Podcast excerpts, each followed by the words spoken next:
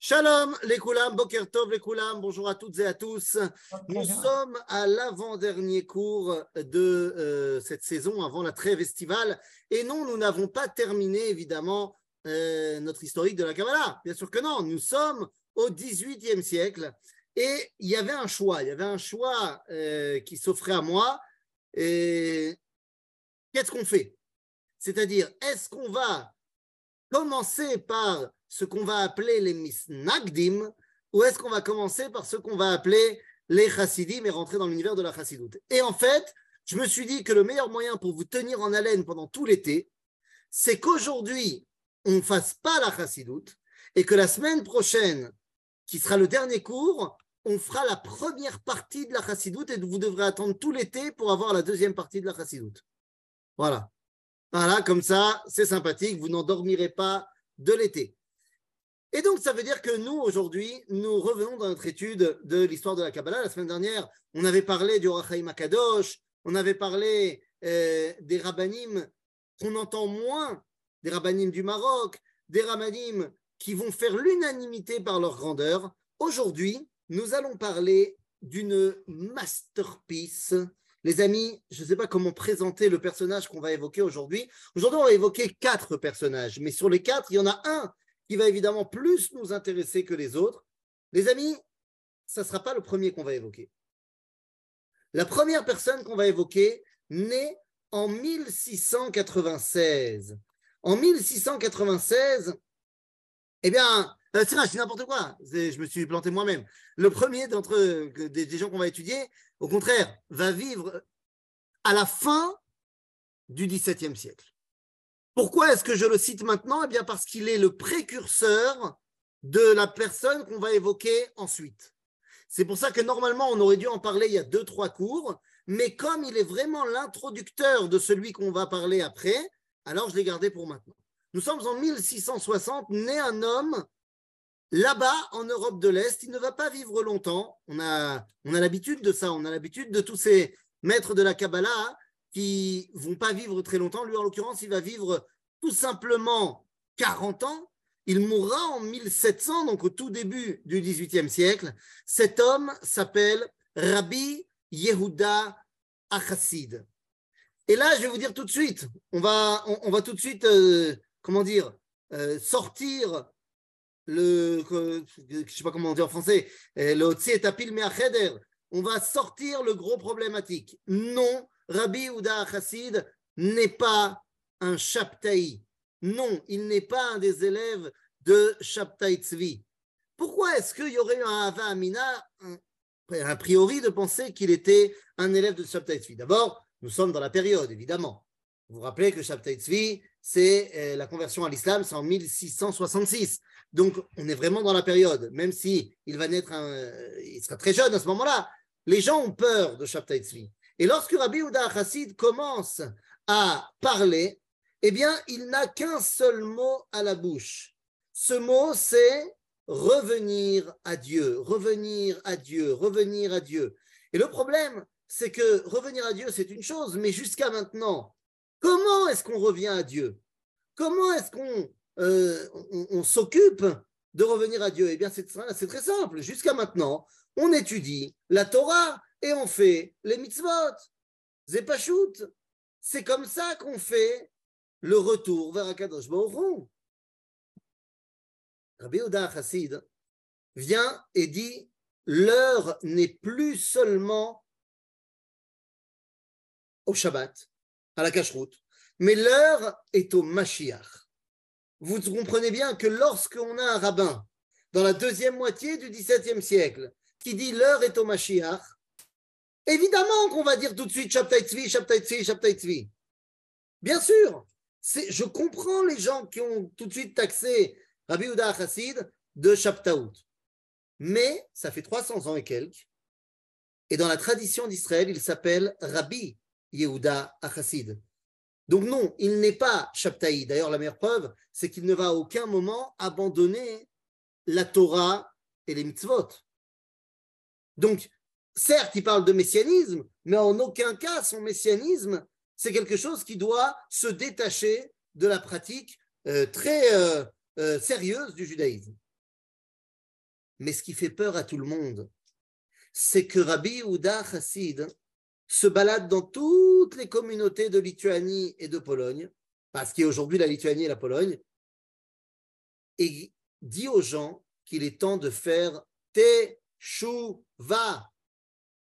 Mais attendez, comment ça Teshuva Les gens, ils font déjà Shabbat, ils mangent déjà Kacher, ils sont religieux. Alors qu'est-ce que ça veut dire Teshuva Eh bien, pour Rabbi Ouda Chassid, la Teshuva, c'est très simple, c'est une chose.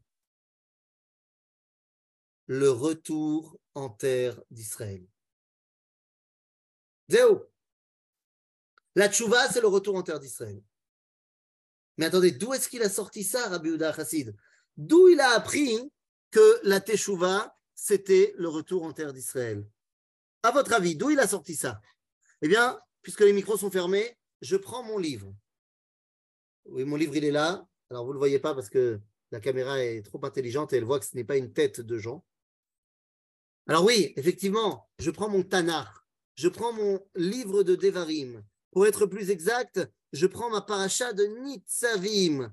Et dans la paracha de Nitzavim, eh bien, je vais lire dans le chapitre 30, Parashat Ateshuva. Qu'est-ce que c'est que Parashat Ateshuva C'est ce qu'on lit d'habitude, enfin pas d'habitude, tous les ans, on la lit juste avant Rosh Hashanah. Mais est-ce qu'on se rend compte de ce qui a marqué Je lis. והיה כי יבואו עליך כל הדברים האלה הברכה והקללה אשר נתתי לפניך והשיבות אל לבביך בכל הגויים אשר הדיחך השם אלוהיך שמה. C'est-à-dire que lorsque tu vas faire tes chouvas, c'est quoi C'est Ve'ashevota el lavavecha, tu reviendras vers ton cœur,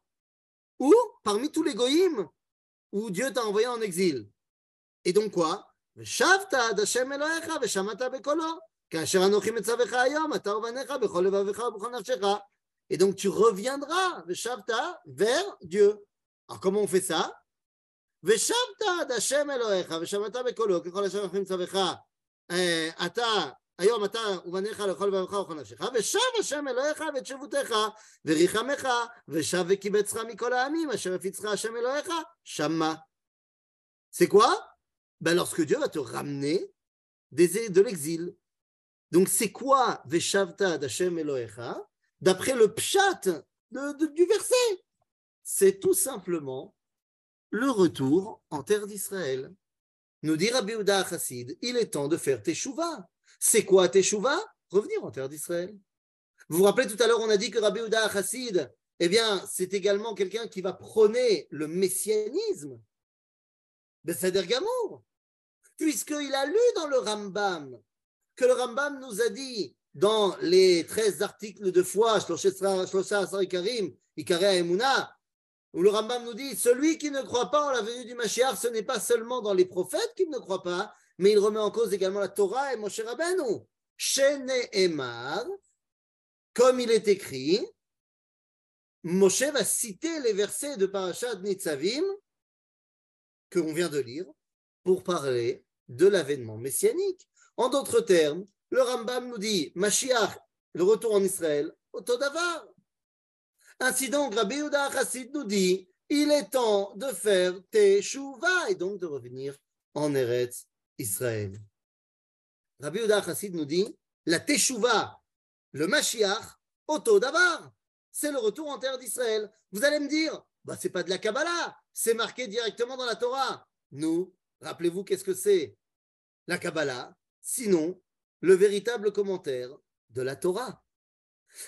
Et Rabbi Uda Chassid va rassembler autour de lui 3000 personnes. C'est absolument énorme. 3000 personnes, pas qui vont former une communauté. Non, non, non. Des gens qui vont marcher avec lui et partir en Eretz Israël. Et c'est en 1697, c'est pour ça que je parlais de ça tout à l'heure, qu'il va commencer à partir et il part, et il va sillonner les routes. Finalement, vont pas arriver avec lui en Eretz Israël 3000 personnes, ne vont arriver que 1500 personnes, parce qu'une partie, malheureusement, va mourir en chemin, et une partie va décider de rester dans les différentes communautés où ils font étape, parce qu'ils n'ont ils ont pas le courage de continuer. Mais finalement, c'est 1500 personnes qui arrivent en 1700 à Jérusalem. Maintenant, juste pour que vous ayez un ordre de grandeur, en 1700 à Jérusalem, il n'y a que 1200 juifs. C'est-à-dire qu'en un coup, il fait doubler la population juive à Jérusalem. C'est énorme, énorme. Et directement, il va emprunter de l'argent aux musulmans. Il va emprunter de l'argent à l'Empire ottoman. Pourquoi? Pour construire une synagogue. Cette synagogue devra être le symbole de la résurrection du peuple juif à Jérusalem.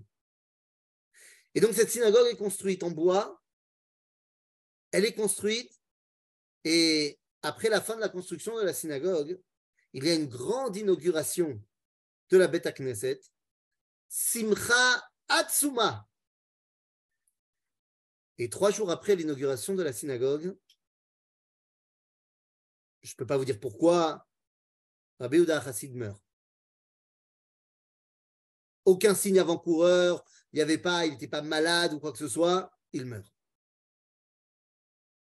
La communauté est complètement dévastée. Il n'était pas seulement le rave, mais il était évidemment le, le mani, le dirigeant euh, de toute cette communauté. Il n'arrive plus à s'organiser et surtout, il n'arrive plus à rembourser. Et comme il n'arrive plus à rembourser Rabotai, bah chez les musulmans, c'est pas compliqué, tu payes pas, on te coupe la main. Bon, là, on ne te coupe pas la main, on te coupe la synagogue. Et les Arabes vont venir et vont brûler et détruire la synagogue. Zéou. À partir de ce moment-là, cette synagogue qui était la plus grande construite dans la vieille ville de Jérusalem va porter un nom tristement célèbre. À partir de là, la synagogue va s'appeler Bet Knesset HaChurva la ruine de Rabbi Yehuda Achassid. Chourvat Rabbi Yehuda Achassid. Mais attendez, attendez, la synagogue de la Chourva, mais je la connais. Elle est reconstruite, elle est belle, elle est magnifique, elle est à Jérusalem. Alors, euh, qu'est-ce qui s'est passé entre-temps? Eh Bien, les amis, c'est ce qui va commencer à nous amener sur notre deuxième grand personnage de ce matin, un personnage, je ne sais pas quoi vous dire, je ne sais pas quoi vous dire. Pourquoi je dis que Rabbi Oda Chassid est son précurseur? Eh bien, tout simplement parce que le dernier message de sa vie sera d'envoyer ses élèves en Eretz Israël. On en reparlera. Je, suis Makdim et Je spoil. Mais le dernier message de sa vie sera d'envoyer ses élèves en Eretz Israël avec pour mission de reconstruire la synagogue de Rabbi Yehuda Chassid. Les amis, je parle d'un homme je ne sais pas comment vous présenter le bonhomme. Bémet, hein, je vous parle d'un homme qui fait l'unanimité partout, partout de chez partout, que tellement il fait l'unanimité, qu'il est le seul qu'on va continuer à appeler avec le même titre qu'on appelait les maîtres du Talmud et des Shivot. Sur sa tombe, on l'appellera Rabbeinu Hai Gaon Rabbi Eliyahu Kremer. Hagaon Mivilna.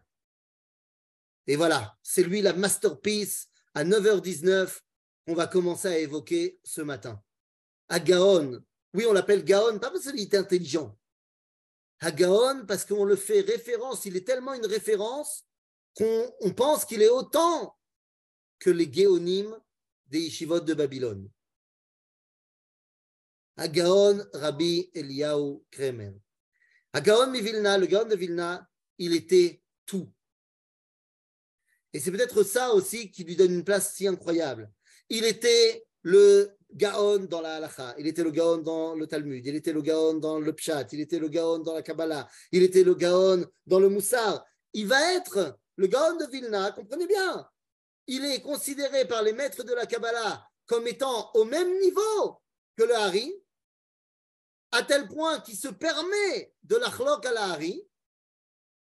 Au niveau du Moussar, Rabbi Israël Salanter se revendique de lui, enfin, de son maître, euh, euh, Rabbi Zayd el-Salanter, qui lui-même se revendiquait du Gaon, dans la Tnuata Alacha, euh, Baruch, que tout le monde se revendique du Gaon de Vilna, Bebiore à Talmud, ah, Gaon Vilna, Vilna, à tel point que lorsqu'il y a une compréhension du Talmud qui n'est pas claire, la première chose qu'on fait, c'est qu'on va voir la Girsat Agra. Et si c'est plus clair, eh bien, on décide de changer la, la version du Talmud qu'on a avec celle du Gra, du Gaon de Vilna. Genre pour dire non, mais la, version du Gaon, elle est forcément mieux. Vous comprenez? On parle de quelqu'un qui va être euh, connu et reconnu dans tous les domaines du judaïsme. Et c'est terriblement particulier parce que ben, ce n'est pas du tout quelqu'un qui était une personnalité publique. Le Gaon de Vilna n'est pas le Vrave de la ville de Vilna. C'est pas lui qui est là pour sortir au devant d'eux. Hagaon vivait une vie de prichout. Il vivait une vie pas de reclus complètement, mais très isolé. Et on peut dire que le Gaon de Vilna n'est pas sorti de sa chambre. Il a étudié la Torah et cette étude de la Torah lui a permis d'avoir un, un, mot à dire sur tous les sujets, mais ce n'était vraiment pas quelqu'un qui était à l'extérieur. Alors, quelle était l'œuvre, la vie du Gaon de Vilna D'abord, eh bien, faut bien comprendre que lorsqu'on parle du Gaon bataille, eh bien, on parle d'un homme qui a décidé que la première chose à faire, et ça, c'est quelque chose qui est terrible parce que on va dire qu'aujourd'hui, une grande partie des gens qui se revendiquent du Gaon ben, font l'inverse de ce qu'il a dit.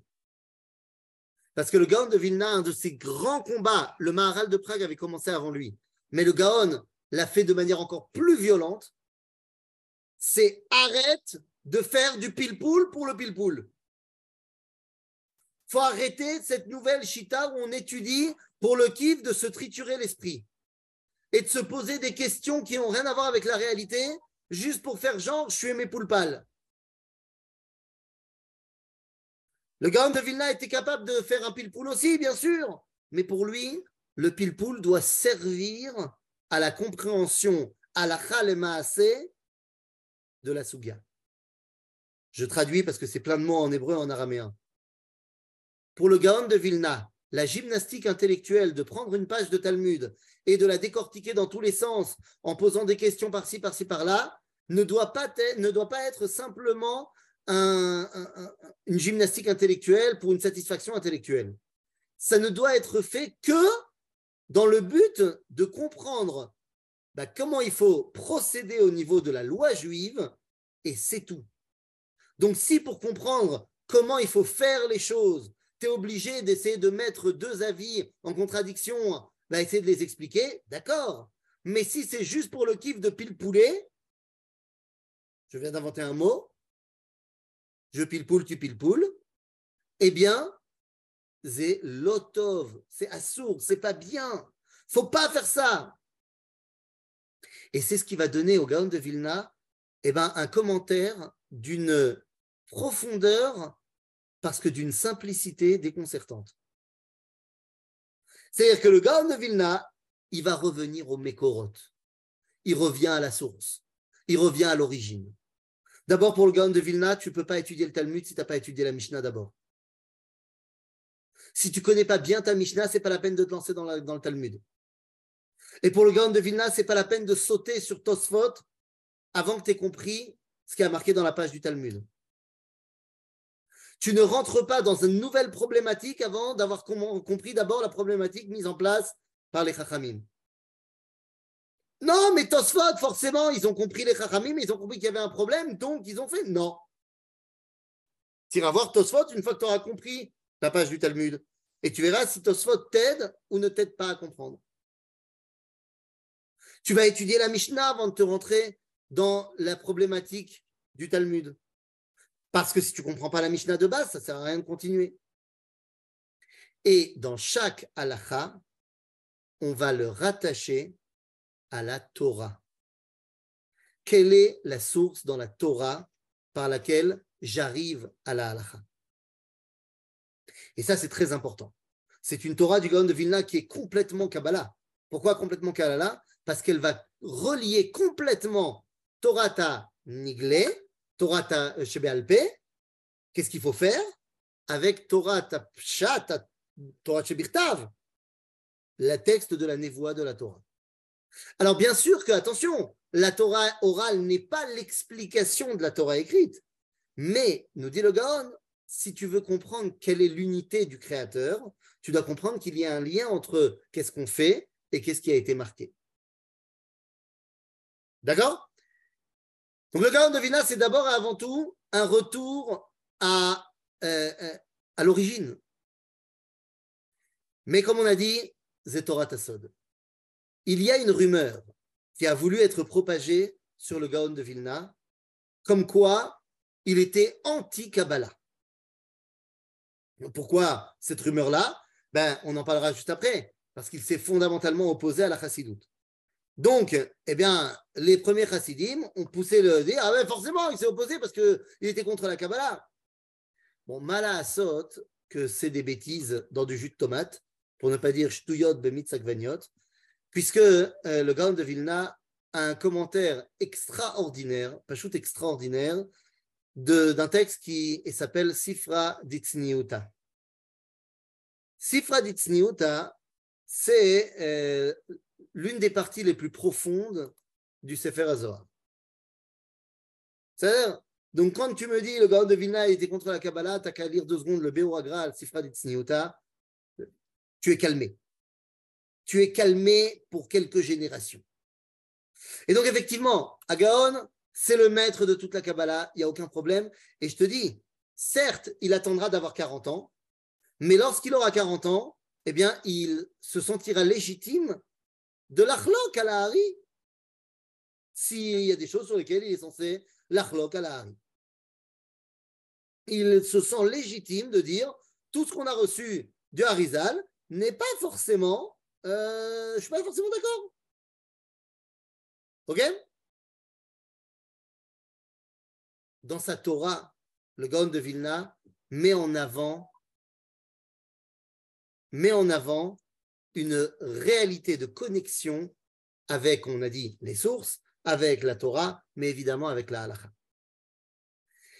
Et c'est pour ça qu'il va rentrer dans une guerre, et je parle de guerre, hein, vraiment, hein, une guerre terrible avec le monde de la chassidoute. Le Gaon de Vilna s'oppose fondamentalement à la chassidoute il y a le fameux Cherem. Oui, le Gaon de Vilna va signer un Cherem contre tous les chassidim. Cherem, c'est pas rien. Hein. Cherem, c'est il y a neuf juifs qui rentrent dans une synagogue et il y a le Azaken qui rentre, il n'y a pas Minyan. C'est ça que ça veut dire un Cherem. C'est-à-dire que pour le Gaon, les chassidim, et particulièrement le rabbin, sont exclus du peuple juif. Il appelle la chassidoute minute. Minute.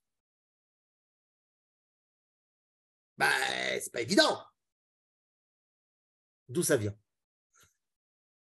Le Grand de Vilna, excommunion. Ouais, alors je sais jamais si on dit excommunion ou excommunication. Voilà, je, lance l'appel au RAF Google s'il peut nous aider. Est-ce qu'on dit excommunion ou excommunication, ou les deux, ou aucun des deux? Je vous laisse euh, libre de vérifier. En tout cas, c'est pas rien. Mais d'où ça vient? Alors évidemment que si on fait un tout petit peu, il n'y a pas besoin d'être un grand chercheur, euh, d'être un grand euh, professeur d'université pour comprendre que là, pour le coup, l'influence de la Chaptaout, c'est une évidence. C'est pourquoi le Gaon, il est terriblement opposé à la chassidoute, parce que tout le monde pense que les chassidim, c'est des chaptaïm plus plus. Mais en même temps, il y a de quoi penser ça. Pourquoi il y a de quoi penser ça? N'oubliez pas une chose, à l'époque du Gaon de Vilna, aucun des livres de la chassidoute n'a déjà été imprimé. C'est-à-dire que le Gaon de Vilna n'a jamais rencontré le Baal Shem Tov, il n'a jamais rencontré le Maguide de Mezrich. Et bien que le Hadmour Azaken ait voulu le rencontrer, le fondateur de la Chassidut Rabad, le Gaon a refusé de le rencontrer. Donc, il ne l'a jamais rencontré. Donc, le Gaon de Vida, il n'a jamais lu le Tanya. S'il avait lu le Tanya, il aurait compris tout de suite que c'est Kacher la Mahadrine. Mais il n'a jamais lu le Tanya. Donc, d'abord, comprenons bien qu'il n'y a pas d'écrit à ce moment-là. D'accord? Donc les seules choses qu'on sait de la chassidoute, c'est le bouche à oreille que disent certains chassidim. Et les chassidim de première génération, donc pas les rabbins, hein, je ne parle pas des rabbanim chassidim, les chassidim, le peuple qui suit les rabbanim chassidim, ben, les amis, euh, on va pas se mentir, c'est des mecs qui connaissent rien à la halakha, c'est des mecs qui connaissent rien à la Torah. Pour la majorité d'entre eux, ils sont complètement analphabètes, ils ne savent pas lire, ils ne savent pas écrire. Il y a même une théorie, alors je ne suis pas du tout d'accord, hein, évidemment, mais il y a même une théorie qu'on va retrouver dans certains, euh, certaines recherches académiques, comme quoi Rabbi Israël de Rougine, le grand fondateur de la cour de Rougine, de la Chassidoute Rougine, un élève du Maguide de Mezrich, était analphabète, ne savait pas lire et pas écrire. Ah, je ne suis pas d'accord, évidemment, mais c'est pour vous dire à quel point, quand on est au tout début de l'ère de, la chassidoute, les mecs qui propagent les idées chassidiques à l'extérieur, c'est-à-dire les chassidim qui se baladent et qui arrivent donc dans des communautés de, de ben, ils donnent l'impression que c'est des, fous. Les mecs, ils crient quand ils font la tfila, ils sautent, ils tapent des mains. Maintenant, je rigole pas. Les premiers chassidim, il y en a qui se mettent sur la tête avant de faire la tfila. Non, mais ils se mettent sur la tête. Ils font un midatroche à la Ben Gurion avant de commencer la tfila. Lama Parce que euh, la chassidoute nous enseigne. Chez Amatara, le fils Zohar, le but c'est que Tartonim y les mala, ve'ailionim le mata. Comme il faut que le monde d'en haut il, il vienne en bas et que le monde d'en bas il s'élève en haut, alors on se met sur la tête. Je vous rassure, aujourd'hui, ils font plus ça. D'accord? Mais tu t'imagines euh, Toi, tu es un élève du Gaon de Vilna qui enseigne la halakha, la Torah, la Mishnah avant le Talmud. Il faut bien connaître toutes les sources, les références, tout, tac, tac, tac, tac, tac, tac. Tu as un mec qui arrive dans ta synagogue, il ne sait pas lire, il ne sait pas écrire, il ne connaît rien. Il t'a dit le rêve, il a dit il faut se mettre sur la tête. Ah c'est caché. C'est caché, merde. Maintenant, mieux que ça l'un des grands enseignements de la chassidoute. Et ça, quand on va parler la semaine prochaine de la chassidoute, on dira, l'inverse.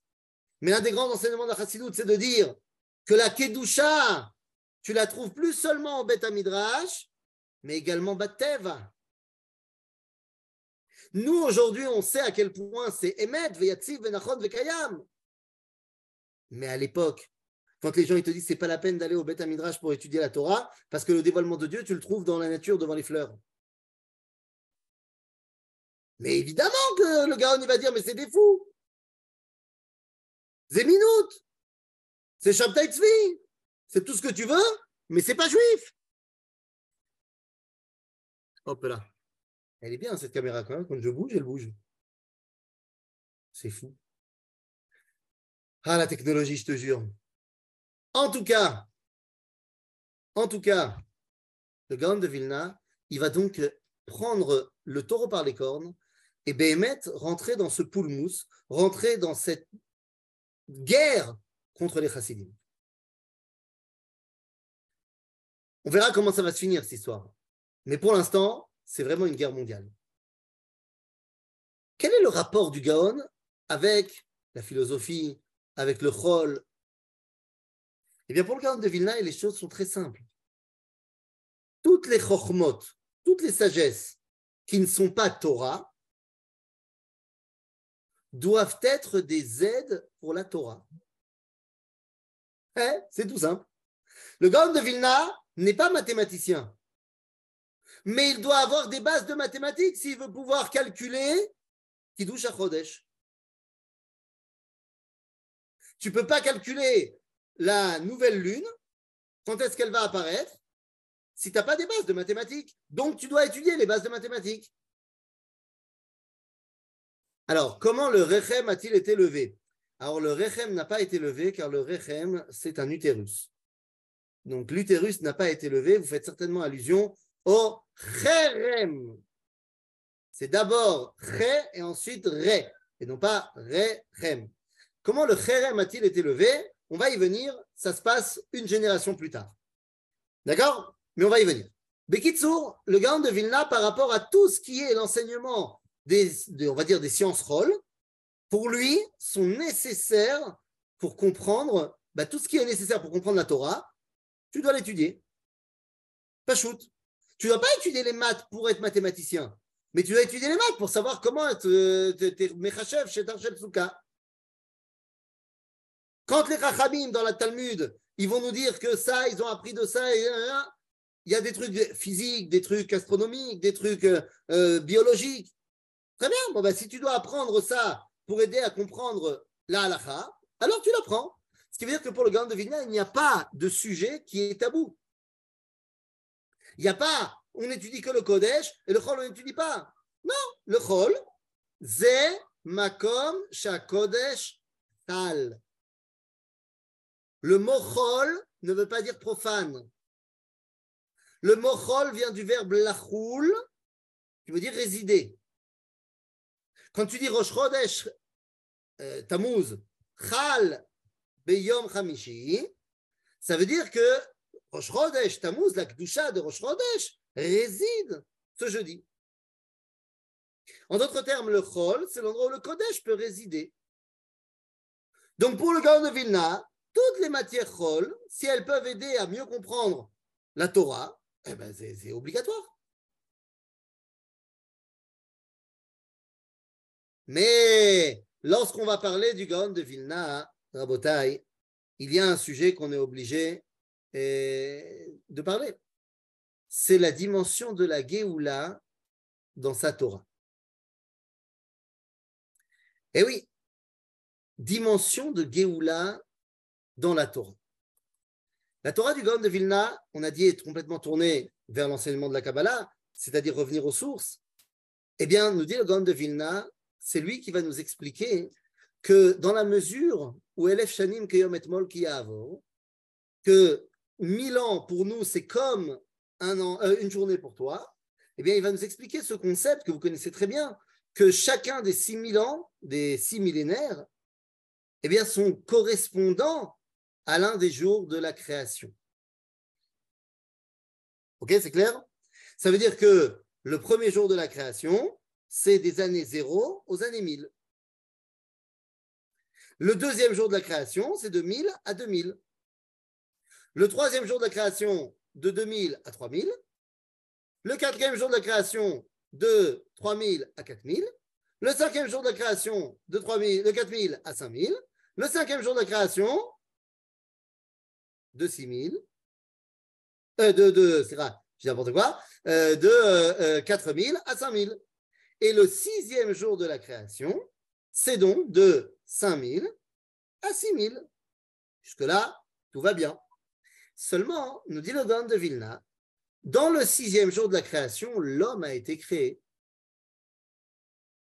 Et lorsque l'homme est debout, ça s'appelle la Géoula. Omed al raglo, ze Géoula. D'accord? Vous me suivez? Lorsque l'homme se tient debout, le nous dit c'est ça la Géoula. Et il va faire un calcul. Un calcul pour savoir, donc, selon l'enseignement du Sefer HaZohar, toutes les étapes qui nous sont enseignées dans le Midrash et dans le Zohar, évidemment, sur comment Dieu a créé l'homme.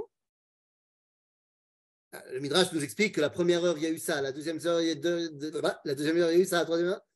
Lorsqu'il nous dit Shishit Kamal Raglav, Lorsque la sixième heure, l'homme se met debout, nous dit le grand, c'est la Géoula. Et il fait un calcul pour arriver à quand ça va se passer. Et nous dit le grand de Vilna, ça se passe en l'an 5708. Ah oui, je vous rassure, 5708, il ne s'est pas planté, c'est 1948. C'est que nous dit le grand de Vilna que l'année 1948, c'est à Géoula. Mais le processus de la Géoula a commencé bien avant. Ce qu'on appelle Atralta de Géoula. Et toujours dans cette même explication al de la création de l'homme, eh bien, nous dit le Grand de Vilna, l'année où commence le processus de la Géoula, Tav Resh. Enfin, He Tav Resh c'est-à-dire 5600.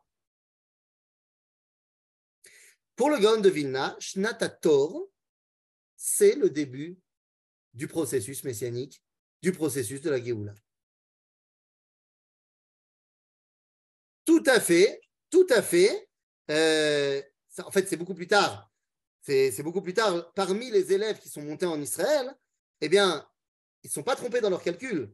Est arrivé Shnat Shnat Tavresh. Donc, c'est quoi euh, euh, L'année, c'est 1840. Et en 1840, il y a des élèves qui habitent à Meacharim, qui sont les élèves du Gaon de Vilna qui sont habitants et qui sont venus en Israël. Ils voient que le Mashiach n'arrive pas cette année-là. Et donc, ils n'ont pas compris que le processus qui commence, ça ne veut pas dire la fin du processus. Et donc, ils ont été tellement perturbés par ça qu'ils se sont convertis au christianisme. Et leur nom a été barré euh, du Pinka Sachaverim Shel Meacharim. En tout cas, pas assimilés, ils se sont convertis au christianisme, tout simplement. Mais enfin on avance là trop vite. Le Gaon de Vilna va donc nous expliquer que la Géoula fait partie intégrante de sa génération. Il est là pour préparer au processus messianique, au processus géoulique. Et donc, comme je l'ai dit tout à l'heure, eh bien, il va envoyer à la fin de sa vie ses 800 élèves en Eretz Israël. Il y a deux grands élèves qui vont continuer la Torah euh, du Gaon de Vilna. L'un va rester, pas à Vilna, mais à Vologine. Il s'appelle Rabbi Chaim de Vologine. Et Rabbi Chaim de Vologine est le grand élève du Gaon qui va en fait retranscrire toutes ces paroles. Chaim de Vologine va justement créer la yeshiva de Vologine sous les conseils du Gaon de Vilna. C'est lui qui va créer la mère des yeshivot, ce qu'on appelle la mère des yeshivot, euh, yeshiva de Vologine, où on essaye d'étudier comme ce que le Gaon a voulu. La yeshiva qui va continuer la yeshiva de Vologine, puisque la yeshiva de Vologine, après Rabbi de Vologine, ça va être Rabbi Yitzhak de Vologine, son fils qui va prendre la direction de la yeshiva. Après Rabbi Yitzhak de Vologine, ça va être le natif de Vologine. Et ensuite, ça va être ben, plus personne, puisque la yeshiva va fermer. La yeshiva va fermer pour plein de raisons. Et celui qui va réouvrir la yeshiva, eh bien, c'est euh, tout simplement le Rav Avraham Yitzhak Cohen Cook, qui va recréer Yeshivat Merkaz Arabe sur le plan de Yeshivat Vologine. Ok? Donc Rabbi Chaim de Vologine, lui, va mettre fin au poulmous, à la guerre avec les Chassidim. Puisque nous sommes 50 ans plus tard, les livres des Chassidim, des Rabbanim Chassidim ont été imprimés, et donc Reb Chaim de Vologine a lu le Tanya. Il a lu le Kdushat Levi de Rabbi Levi Yitzhak de Berditchev. Il a lu le Noam Elimelech de Rabbi Elimelech de Lijansk, et donc il a compris que c'était cachère. C'était non seulement cachère, mais méadrine. Et donc, là où le Admour Azaken avait essayé de rencontrer le Gaon et le Gaon a refusé, il y a même une légende qui dit que le, le, Azaken est arrivé devant la porte du Gaon et le Gaon, pour ne, pas le rencontrer, a sauté par la fenêtre. Comme ça, même s'il brise la porte, je ne le verrai pas. Une génération plus tard, le Rabbi Chaim de Vologine, le successeur du Gaon, va rencontrer Rabbi Menachem Mendel Schneerson, pas le rabbi que nous on connaît, mais le Tzemar Tzedek, le troisième rabbi de Chabad. Ils vont se rencontrer et c'est ça qui va marquer la fin de la guerre. ça va prendre du temps évidemment parce que les, habitudes ont, la vie dure, mais la rencontre entre Rabbi Chaim de Vologine et le Tzemar Tzedek vont marquer le début de la fin de la guerre entre Chassidim et Mitnagdim où tout le monde va comprendre que Zekadosh ve Zekadosh. C'est-à-dire, après, quelle est la Kdusha de Torah Chassidut Ça, on verra après. Merci beaucoup. Quoi qu'il en soit, euh, donc il y a Rabbi Chaim de Vologine, et puis il y a de l'autre côté celui qui accompagne, enfin qui accompagne, qui dirige le retour des élèves du Gaon de Vilna en terre d'Israël. Il s'appelle Rabbi Hillel Rivlin. Rabbi Hillel Rivlin, euh, l'ancien président de l'État d'Israël, Reuven Rubi Rivlin, est un des descendants de Rabbi Hillel Rivlin, ou comme on l'appelait Riveles, ou alors Rabbi Hillel Mishklov.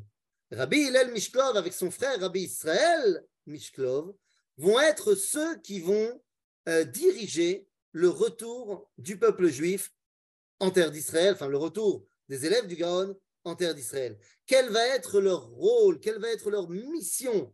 Eh bien leur mission numéro uno, ça va être de revenir à Jérusalem et de reconstruire la synagogue de la Khourva. Vous vous rappelez, on a commencé avec Rabbi Uda Chassid et la destruction de la synagogue de la Khourva. Eh bien, la mission que donne le Gaon de Vilna à ses élèves, c'est de ramener la présence juive ashkénaze à Jérusalem et de reconstruire la synagogue de la Khourva. Je parle bien de présence juive ashkénaze à Jérusalem, car depuis que les Ashkenazim, les élèves de Rabbi Uda Chassid, n'ont pas pu payer la synagogue, non seulement elle a été brûlée, mais les Ashkenazim n'avaient plus le droit d'habiter à Jérusalem. Il y a eu une période, oui, messieurs, dames, où les Ashkenazim étaient interdits de séjour à Jérusalem. Seuls les Sfaradim, qui avaient quatre synagogues, mais qui étaient en règle, avaient le droit d'habiter à Jérusalem. Lorsque euh, c'est la c'est ce qui se passe, eh bien, les élèves du Grand de Vina qui arrivent sont évidemment pas séfarades. Mais pour pouvoir habiter à Jérusalem, qu'est-ce qu'ils font? Eh bien, ils font l'inverse de ce que font les Sfaradim aujourd'hui. C'est-à-dire que les Sfaradim aujourd'hui s'ashkenazisent, parce que ça fait genre, euh, tu es plus religieux quand tu es habillé en costume que quand tu es habillé en djellaba, que avoir un chapeau borsalino, ça fait plus sérieux que d'avoir une talbouche. Va savoir que étudier les rabbanim ashkenazim, c'est plus in que d'étudier Rabbi Shalom Messas. Va savoir qu'aujourd'hui, lorsque tu as une communauté de juifs marocains, tous marocains, qui émigrent de Paris à Strasbourg et qui créent un Beth Midrash et une synagogue, ils l'appellent Keilat Chafetz Chaim. Alors moi, j'ai rien contre le Chafetz Chaim, mais enfin bon, il y avait d'autres rabbins au Maroc, on n'est pas obligé de prendre un rabbin d'Europe centrale pour euh, prendre le, nom de la Keila. En tout cas, aujourd'hui, on connaît plein de Sfaradim qui s'ashkenazisent. À l'époque, ce sont les élèves du Gaon de Vilna et les Ashkenazim qui veulent vivre à Jérusalem qui se sfaradisent. Ils s'habillent comme des séfarades. Parce que sinon, ils ne peuvent pas se faire passer pour des juifs qui sont permis à Jérusalem. Ils font teshuva. D'ailleurs, tu sais comment ils s'habillent? Ils s'habillent avec ces espèces de grandes, de grandes redingotes rayées. Tu connais des gens qui ont des redingotes rayées aujourd'hui qui se baladent à Meacharim? Il parle plus en yiddish qu'en arabe. Seulement, rappelle-toi que la redingote rayée, et particulièrement la dorée, la beige comme ça, avec des rayures bleues, c'est l'habit traditionnel perse. Les tissus qui étaient utilisés pour fabriquer ces vêtements-là pour les Sfaradim, c'était les tissus qui venaient de Perse, d'Iran. Donc, euh, ça serait bien de rappeler aux Ashkenazim qui parlent yiddish et qui sont habillés comme ça qu'en fait, ils s'habillent comme des Sfaradim. Mais enfin bon, le fait est que parmi les rabbins qui accompagnent Rabbi Hillel Mishklov, eh bien, Rav, Rav Aralei. Il faudra que tu nous expliques ce que tu veux dire. En tout cas, eh, parmi les rabbins qui accompagnent Rabbi Hillel Mishklov, il y a Rabbi Shlomo Zalman Tzoref. Rabbi Shlomo Zalman Tzoref, qui est celui qui est responsable de la reconstruction de la synagogue de la Chorva. Les amis, Rabbi Hillel Mishklov, il va écrire le livre Kol Ator. Kol la voix de Tavresh, pour expliquer toute la chita du Gaon de Vilna sur le processus de la Géoula, sur comment les choses doivent évoluer doucement, doucement, sur comment est-ce que, eh bien, on passe une étape et ensuite on en passe une autre pour arriver à Shishit Kam al Raglav. Finalement, eh bien, ils auront eu raison. Ils auront eu raison et ils euh, réussiront à ramener bah, le Tzibour Ashkenaz à Jérusalem, la synagogue de la Chouva sera reconstruite et il y aura un moment d'allégresse absolument incroyable. Mais le jour de l'inauguration de la synagogue n'était pas choisi au hasard.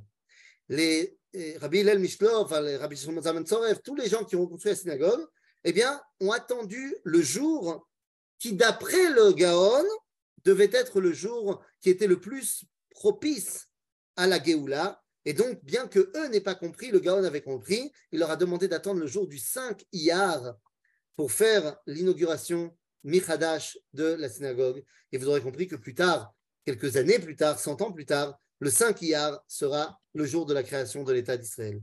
Voilà quelle était euh, la révolution du Gaon de Vilna et de ses élèves, en passant par Rabbi euh, Yehuda Achassid, euh, une véritable révolution. Une véritable révolution qui va continuer jusqu'aujourd'hui, puisque dans tout le monde juif, on se revendique du Gaon de Vilna, que ce soit pour la Kabbalah, pour la Halacha, pour l'étude de la, de, la Gemara, et ainsi de suite. Comment le Gaon a pu faire cette erreur sur la Chassidoute euh, sans, leur, euh, sans lire leur thèse? Ben, Comme je te dis, parce qu'il n'y avait pas de quoi lire. Il n'y avait pas de quoi lire. C'est-à-dire le seul truc qu'on avait, c'était les témoignages des chassidim eux-mêmes. C'est tout. Donc il faut juger le Gaon de Vilna avec pas une indulgence, mais avec la réalité du terrain. Il n'avait pas de quoi lire. C'est tout. Et c'est pour ça que lorsque son élève, lui, il a pu lire, ben, il a vu que ce n'était pas aussi terrible que ça. Saïder Tov, c'est parti pour les questions, les amis. Vous pouvez ouvrir vos micros. David ah, quelqu'un qui ne fait pas la chassidoute aujourd'hui, qui, ça, veut dire quoi ne pas faire la chassidoute Qu'est-ce qu'ils font en plus J'allais dire les gens euh, pas chassidim font. J'ai pas compris. Qu'est-ce qu'ils font en plus? Qu'est-ce qui fait un chassid et qu'est-ce qui fait que quelqu'un n'est pas chassid? Ah, bah, quelqu'un qui n'étudie pas la chassidoute et qui ne euh, n'intègre pas l'enseignement de la chassidoute. Seulement, quel est l'enseignement de la chassidoute? On ne sait pas, on n'a pas encore étudié. Ah, ok. Yaakov euh, ouais, moi, ma question, c'est euh, j'avais lu, il me semble, au nom de Rabbi Yitzhak Miberditchev, que c'était un des premiers, et je crois que ça s'est fait après plus tard, le fait qu'ils ont commencé à repousser le Zman Tfila, le temps de Tfila, etc., que c'était plus devenu quelque chose de euh, simple, on va dire, sec et que, strict de la lacha, qu'il y a un temps, et, et, donc ça, comment on fait? Parce qu'a priori, c'est l'occasion, c'est pas. Ça reste un problème, non? Comment, comment Parce que je sais que. Ah, tu, veux, tu veux que maintenant on règle tous les problèmes technico-alachiques qu'il y a dans le monde de la chassidoute? Non, je dis que. Euh, non, euh, j'entends bien. Si tu veux faire ça, celui qui dit le ça, c'est Rabbi Shneur Zalman de l'Adi lorsqu'il écrit le Shulchan Aruch Harav. Où il va expliquer pourquoi est-ce qu'il permet de manger avant la tfila, pourquoi est-ce qu'il permet de repousser le Zman de la tfila. Et il se base sur plein de choses. Maintenant, il y a plein de gens qui ne sont pas d'accord, mais ça, ça revient à des marlocotes dans la halakha. C'est-à-dire, ce ne sera pas la première fois. Ok. Donc, c'est quand même un au niveau de, de la guichet. Ah, ben évidemment Évidemment que lorsque tout d'un coup on voit des gens qui commencent à faire des trucs que Doré Dorot on n'a jamais fait, tu comprends que les rabbins ils disent oh, oh, oh c'est pas de chez nous ça. Après, le fait qu'ils vont réussir à trouver des explications euh, pour appuyer leurs agissements, c'est autre chose. Mais au début, ça choque. Évidemment que ça choque. Oui. Euh, peut-être ah expliquer les différents concepts entre la chassidoute et la midat chassidoute. Euh, euh, euh, non, on ne peut pas le faire puisqu'on n'a pas encore du tout commencé à étudier la chassidoute et ni sa Torah, donc on ne peut pas encore savoir ce que c'est. Mais une chose est sûre, il n'y a rien à voir entre la midat chassidoute du Ramchal, par exemple, ou midat chassidoute de chassidé Ashkenaz du XIIe siècle, qu'on a déjà évoqué, et la chassidoute du Baal. C'est le même mot, mais ça n'a absolument rien à voir. Que se passe-t-il pour les grands qui ont été excommuniés au niveau de la rame? Ben, Ils ont été recommuniés. Ah, il y a deux questions avant, de Caroline et de Laure. Oui. Ah, alors attends. Hop là. Euh, quelle est son idée sur Mashiach? C'est ça? Ben, Son idée sur Mashiach, c'est qu'il faut le faire venir. Et donc pour ça, il faut ramener tout le monde en Israël, il faut reconstruire la vie juive à Jérusalem, il faut euh, agir pour, et non pas seulement être euh, théorique. Ensuite, ce n'est pas obligatoire la chassidoute Non, ce n'est pas obligatoire la chassidoute. Question de Meira. Oui, Meira. Oui, le euh, D'abord, je voulais dire que c'est les réparleurs qu'on les appelle. Les rayés, là, à Merchari. Ah, ah c'est ça que tu voulais dire. Ok, d'accord, Mais c'est parce que je voulais dire, je voulais demander, comme par exemple à Sukkot, ils ne dorment pas dans la soukha, les chassidim. Ils ont, en dehors de la tfila, des heures de tfila qui sont incompréhensibles. Oui. À, 11 heures du matin, on prie Shachari et à 6 heures du soir, on prie euh, euh, je ne sais pas, parfois Shacharit aussi, mais euh, il, y a, il y a quand même une limite à la, à la, souplesse de la halakha. Moi, j'ai l'impression qu'ils sont, alors que le rabbi était chassid avant tout le monde, enfin avant l'ère moderne, et, il avait bien des raisons. Il y a quelque chose que je ne comprends pas. Si le Gaon est tellement grand, d'abord, s'il n'a pas lu des livres, comment il peut prendre position contre eux? Et euh, non, alors là, là, là, je vous arrête tout de suite. Bon, d'abord, pour ce qui est de la chassidoute, et de pourquoi ils ne dorment pas dans la souka, pourquoi. venez, on n'a pas encore commencé à rentrer dans le monde de la chassidoute. Donc, je ne peux pas répondre aux questions sur la chassidoute pour l'instant, c'est pas fair play. Maintenant, pour ce qui est du Gaon, les rabbins, même ceux qui sont les plus grands et qui ont du roi Hakodesh, ce qu'ils ne connaissent pas, ils ne connaissent pas. D'accord? Euh, Lorsque le Gaon de Vilna, il y a plein de gens qui se revendiquent Rassidim, qui viennent le voir, ou qui viennent qui se baladent à Vilna, et qui disent Moi, je suis l'élève de Rabbi Atel, et voilà ce qu'il m'a dit de faire, et voilà ce qu'on fait. Et tu as plein de gens qui commencent à faire des choses qui sont, au niveau de la halakha, bizarres, voire problématiques plus plus. Eh bien, lorsque le gars, on y voit ça, et, il dit Et c'est pas un, c'est pas deux. Il y en a plein qui viennent et qui commencent à se comporter bizarrement au nom de rabbin. Eh bien, il dit, oh ben voilà, très bien, donc ces rabbins-là, c'est ch'touillotte. Maintenant, tu me dis, peut-être que le Gaon, il aurait pu aller rencontrer, discuter, machin. Et là, je dis, nous sommes 60, 70 ans après le drame de Shabtai Tzvi. Il y en a d'autres, des gens qui continuent. Je rappelle que, parce que je fais pas c'est pas un cours d'histoire uniquement, c'est que l'histoire de la Kabbalah. Mais rappelez-vous, on l'a évoqué quand on a fait le cours sur les faux messies, nous sommes à l'époque de Yaakov Frank. C'est maintenant. Le Gaon, il fait face à Yaakov Frank. Et Yaakov Frank, il se convertit au christianisme pour se faire accepter de tout le monde. Donc les mecs, ils disent, le Gaon, il te dit, ah, ces gens-là, c'est minutes, ils vont, finir par se convertir au christianisme. Donc il faut comprendre qu'il y a un contexte. Nachon, s'ils s'étaient rencontrés, les choses auraient été différentes. Ceci étant, le Rav Tzvi ou Dakouk va nous expliquer que Chesed Asa Baruch la Chassidut Kulo,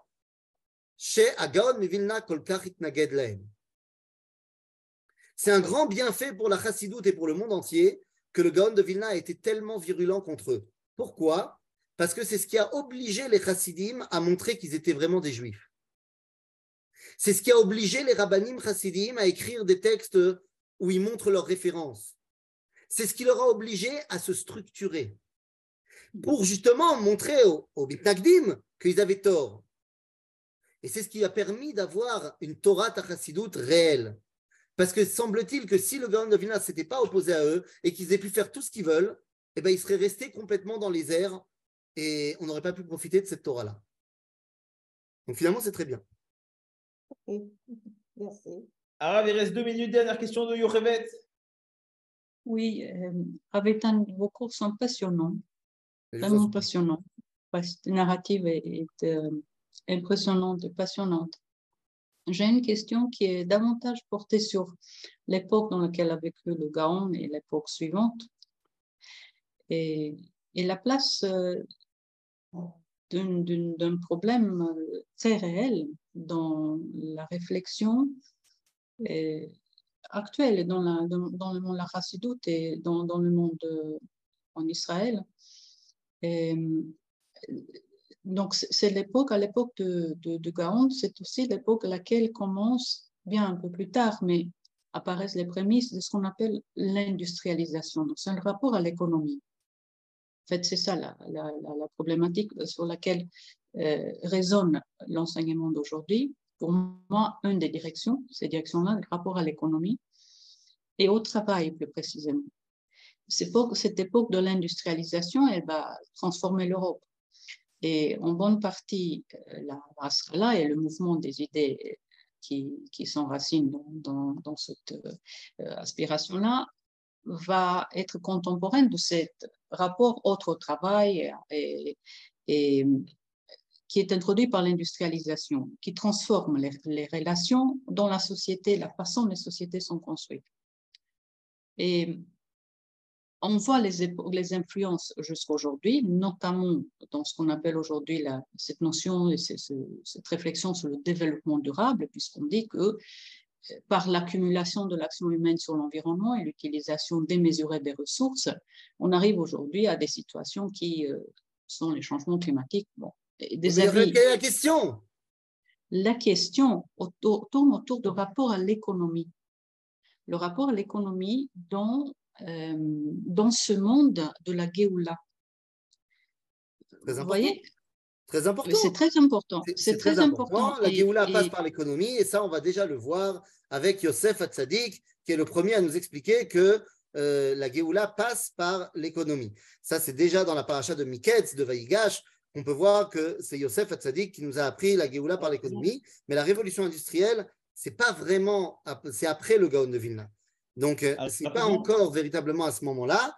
Euh, Ceci étant, vous avez évoqué la Scala, on terminera par là, qu'il y a beaucoup de masculimes qui se revendiquent aussi du Gaon de Vilna.